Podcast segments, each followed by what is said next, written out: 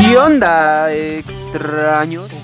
¿Cómo están? Este es el episodio número 14 de Mundo Taku, el podcast, así es. El podcast con P de... mm, a ver, a ver, a ver, a ver, con P de no seas pendejo y comparte esto, güey. Comparte esto en nuestras cinco plataformas disponibles como serán Anchor.fm, Spotify, Radio Public, Google Podcast, La Breaker, nuestra página de Facebook Mundo Taku y Mundo AMB y nuestro canal de YouTube Mundo Taku. El día de hoy vamos a hablar de Yakusoku no Neverland, así es, se confirmó que tendrá un live action y una segunda temporada en el año 2020. También vamos a hablar un poco de Darling in the Frank que ya estará disponible en Blu-ray por Selecta Visión en España. Y también vamos a hablar de Kimetsu no Yaima vuelve a la palestra porque volvió a situarse en el puesto número uno del manga más vendido en Japón. Y adivinen a qué puesto bajó eh, One Piece. Después de tantos años que estaba en el número uno, ahora está bajando. Y en la recomendada de la semana, Tonari no Seki Kun. Pero también vamos a hablar un poco antes de que se me olvide.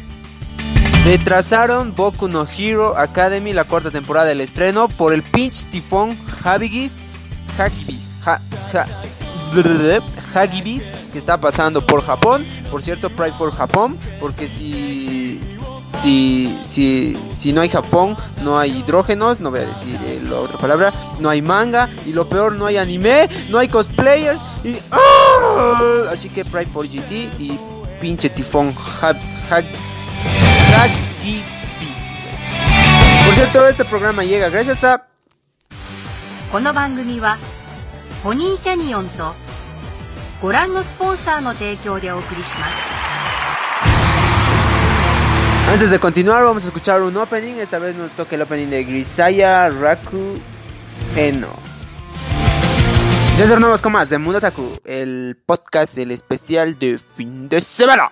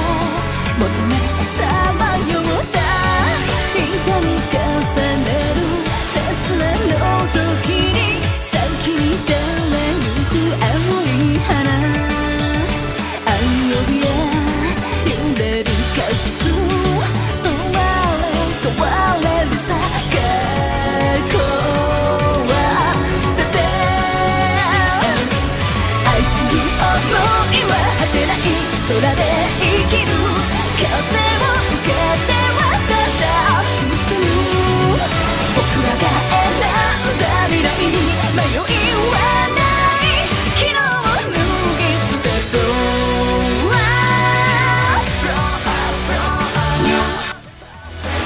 降り注ぐ月の光 Ya tornamos con más mis amigos, ahora sí vamos con la información. Por cierto, este anime va a estar en la recomendada de la semana, la próxima semana, como es Yakusoku no Neverland o... ¿Cómo era? Era... mm, The Promise No Neverland. Esta vez con la noticia de que tendrá su live action y que las imágenes, algunas imágenes ya se filtraron. Por cierto, lo voy a estar subiendo al programa de YouTube donde van a poder ver las imágenes de los personajes. De 12 años pasaron a 16. The Promise Neverland llegará al cine. Es una de las series de anime que impactó más a los fanáticos en este 2019. Pues la temática era muy cruda para tratarse de un grupo de niños. La segunda temporada fue confirmada para el año 2020. Ojo, para el año 2020, segunda temporada de Yakuza no Neverland. Pero fue tanto su éxito que los japos buscaron la forma de sacarle más provecho. Bien pudieron haber lanzado una ova, pero decidieron, o un capítulo, un episodio especial, pero decidieron ir más allá y filmar un live action que luce prometedor. La historia gira en torno a un grupo de huérfanos que viven en una paradisíaca institución, o al menos es lo que creen, pero luego de que una serie de eventos descubren en realidad viven en un infierno. Los roles protagónicos estarán a cargo de Minami Hanabe, Gio Kaiji y Zihito Itagaki.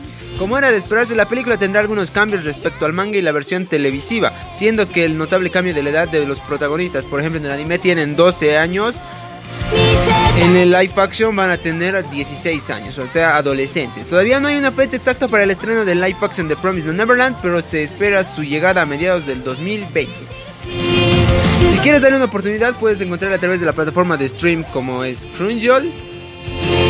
Pero te advertimos que verás algunas cosas perturbadoras. La obra fue creada por Kairo Shirai y se encuentra actualmente en publicación, así que mantente pendiente si estás al día con el manga de Promise No Neverland.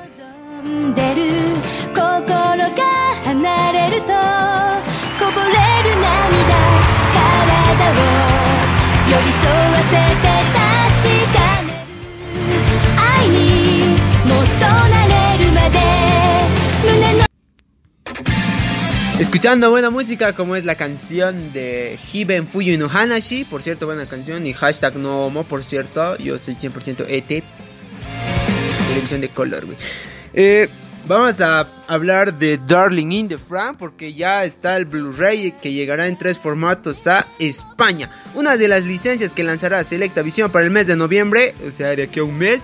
La versión, la serie animada de Darling in the Frank de Manu Guerrero, productor manager de Home Video, anunció que en la presentación de las novedades en el Japan Waking Madrid 2019, novedades con respecto a la edición de DVD Blu-ray de este anime. Con este nuevo título, la distribuidora comienza una nueva manera de editar sus series, ya que a continuación Darling in the Frank llegará a las tiendas en el mes de noviembre y al 25 Manga Barcelona en un total de 3 ediciones. Una edición con la serie completa, 24 episodios de Darling in the Frank en DVD. Una edición con la serie completa, 24 episodios de Darling in the Frank en Blu-ray Discs, limitado a 500 unidades, o sea, 500 productos, 500 Blu-rays. Y una edición coleccionista con la serie completa en Blu-ray y una caja de tamaño A4 especial y limitada a 500 unidades. Este cambio formato de Selecta Visión se aplicará a partir de este título anime en los siguientes lanzamientos de la distribuidora. En cuanto a uno de los puntos más importantes para el aficionado, el precio. La distribuidora comenta que el precio de estas ediciones serán más accesibles que las anteriores y que hasta ahora no habían ofrecido en sus ediciones. Su emisión en la televisión japonesa y simulcast en la versión original con subtítulos en español de- a través de Crunchyroll, por cierto, se están emitiendo cada viernes un episodio al doblado al español, latino, por cierto. Esta serie de animación que mezcla acción, drama, romance y mechas llegarán a la tienda en formato físico con doblaje al español de la mano de Selecta Visión. Darling in the Frank es un proyecto animado conjunto Conjunto entre la serie Studio Trigger y A1 Pictures, encabezado por el director Atsushi Nishigori, junto a Atsushi. También trabajó en este proyecto Toshifumi Akai como asistente del director, mientras que el guion fue compuesto conjuntamente por Nishigori y Na- Naotaka Hayashi, Mayoshi Tanaka de Anohana, High School of the Dead, Toradora, que rinde como autor de los diseños de personajes, y Shigeto Koyama, el de Captain Heart, Hirume Hime, Eureka 7. De los diseños mecánicos, Masayoshi Tanaka también ejerce de director de animación y supervisa las escenas de acción del anime. Los chicos sueñan con poder volar algún día por el infinito cielo, aunque son dolorosamente conscientes de cuán lejos está el cielo más allá del cristal que les impide salir volando. En un futuro distante, la humanidad ha creado Plantación, una ciudad fortaleza móvil construida sobre las ruinas del mundo, y que ha florecido la civilización en una ciudad. Hay bar- barracones especiales para pilotos llamados Mistils, aunque popularmente se los conoce como jaulas de pájaro, ahí están donde viven estos chicos sin saber nada del mundo exterior, sin poder sentir nunca el enorme cielo. Su única misión en la vida siempre fue luchar. Sus enemigos son los misteriosos organismos gigantes conocidos como Claxosaurios, a los cuales se enfrentan como los robots llamados Franks. No sabemos hacer otra cosa y no se plantean. Pueden creer que este es su propósito único en llegar a la vida.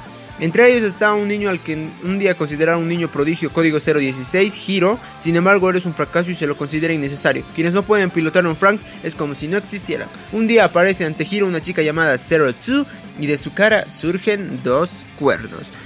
Ya sabes que está disponible en Crunchyroll todos los viernes sale un episodio nuevo.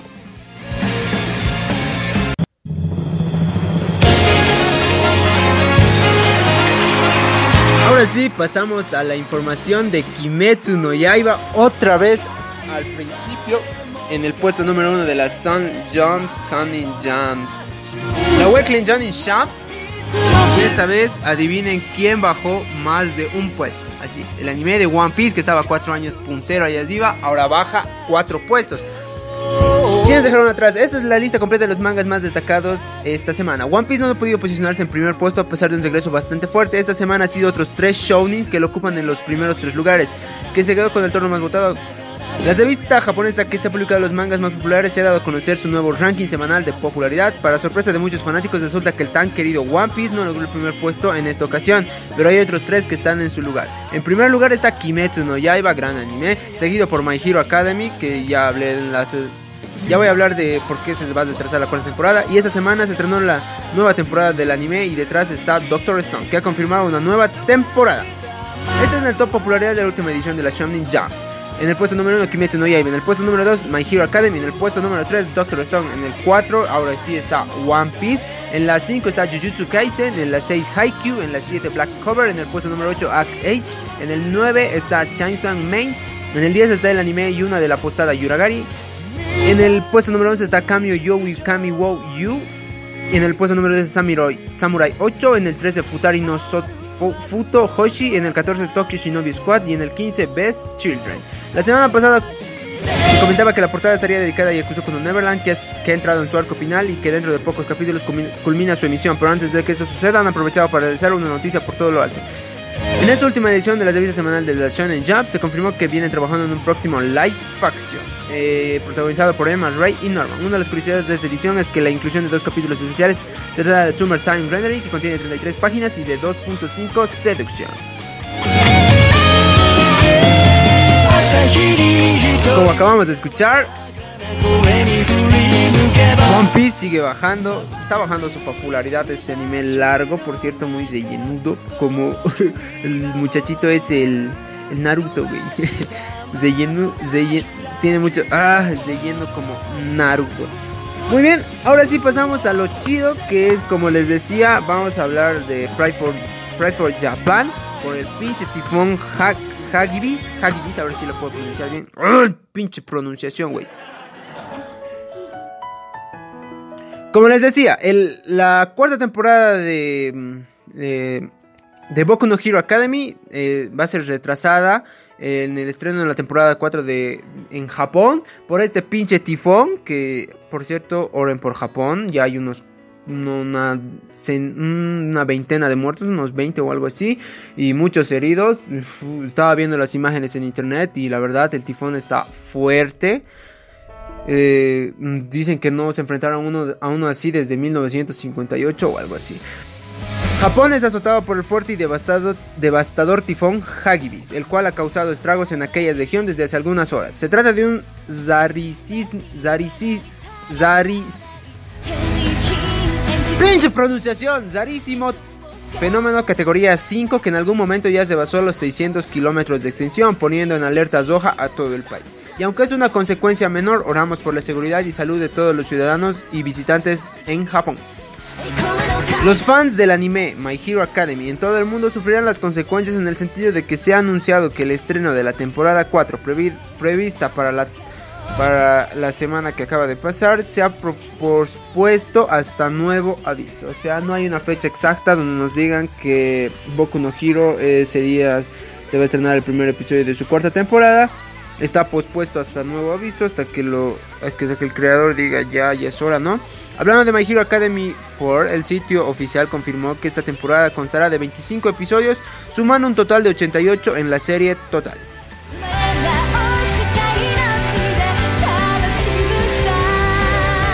Pero antes de, esta noticia, por cierto, el, el post-data, ahora sí, la palabra post-data, hay Boku no Hero para el rato, pese a pese a este comprensible retraso, por cierto, no hay que criticar a los creadores porque los retrasaron, ¿no? O sea, Japón está pasando por un momento duro como es por un tifón y creo que yo creo yo que tomaron la decisión correcta de retrasarlo el estreno de la cuarta temporada.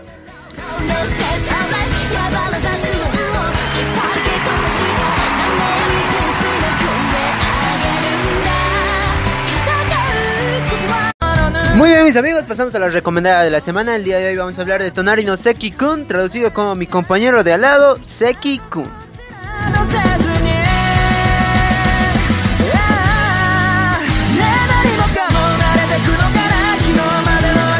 El anime Tonari no Seki-kun consta de 21 capítulos, cada episodio de 8 minutos por episodio. Por cierto, es un anime mejor que. eh, es un anime de veintitantos episodios que dura 8 minutos por episodio. Que es mucho mejor que los animes de 12 minutos o 24 de dos temporadas que son malísimos. Por cierto, no voy a dar nombres a la verga, güey. Le doy una clasificación de excelente porque el anime es buenísimo. Me- hizo reír bastante, de comedia, por cierto. Eh, todo, todo, desde la imaginación, la comedia en todo. que lo que me duele es que no tenga una segunda temporada. El manga cuenta con 5 volúmenes, 43 capítulos en español. De los géneros de comedia y vida escolar. ¿Quién no ha tenido un compañero que se le ha pasado todo el día jugando en clase? Que a veces por su culpa nosotros también nos regañaban. Sí, ¿cómo? ¿Cómo no? A todos nos ha pasado. En este anime es diferente a lo que se ve normalmente en los animes donde hay poderes, mechas, cosas sobrenaturales, amor, harem, echi, muerte, venganza, superhéroes. Eh, mm, ¿Cómo se llama esto? Eh, Ah, se me fue la palabra. En Tonari no Seki-kun encontrarás algo diferente que te hará pasar un buen rato al estarte yendo de las cosas comunes de nuestra vida diaria. Bien, vamos a comenzar.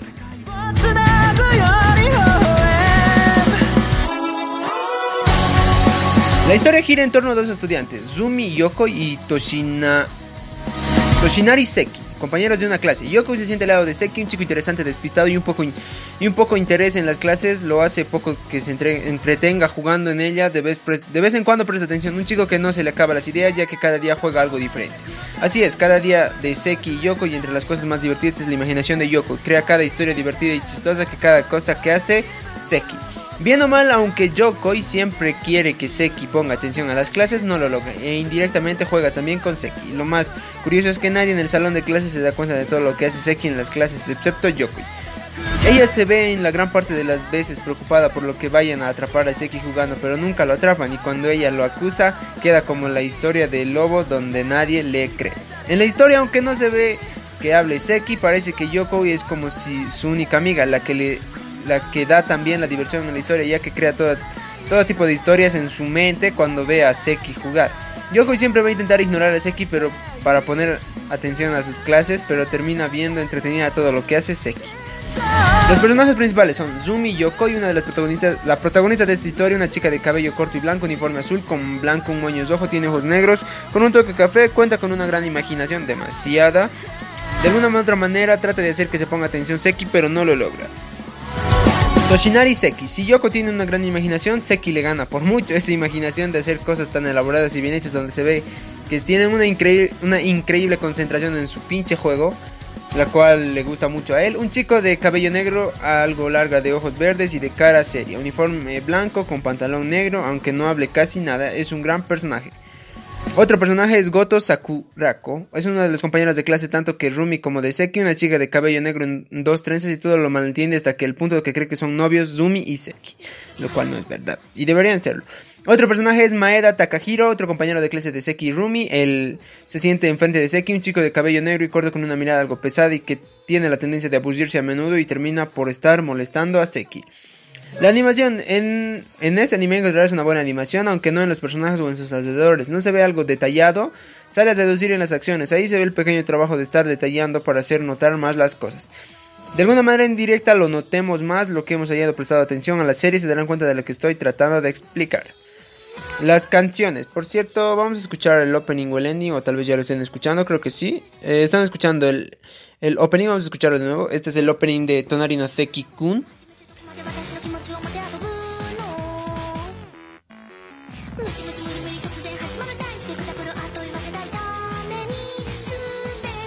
Me parece chido, sí. Eh, sobre todo me gusta más.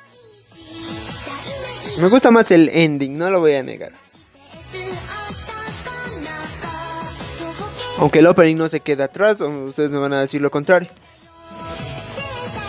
Así es que ya saben, si quieren pasar un buen momento, veintitantos episodios consiguiendo cada episodio. Por cierto, yo me maté de 10 a cada episodio, eh, no exagero. Por cierto, le doy una calificación de 9 de 10. Yo que sé, ese 1% ya lo dejo porque sí, me gusta. No me gusta darle perfectos a nadie. Ahora sí, vamos con el ending, que es buenísimo.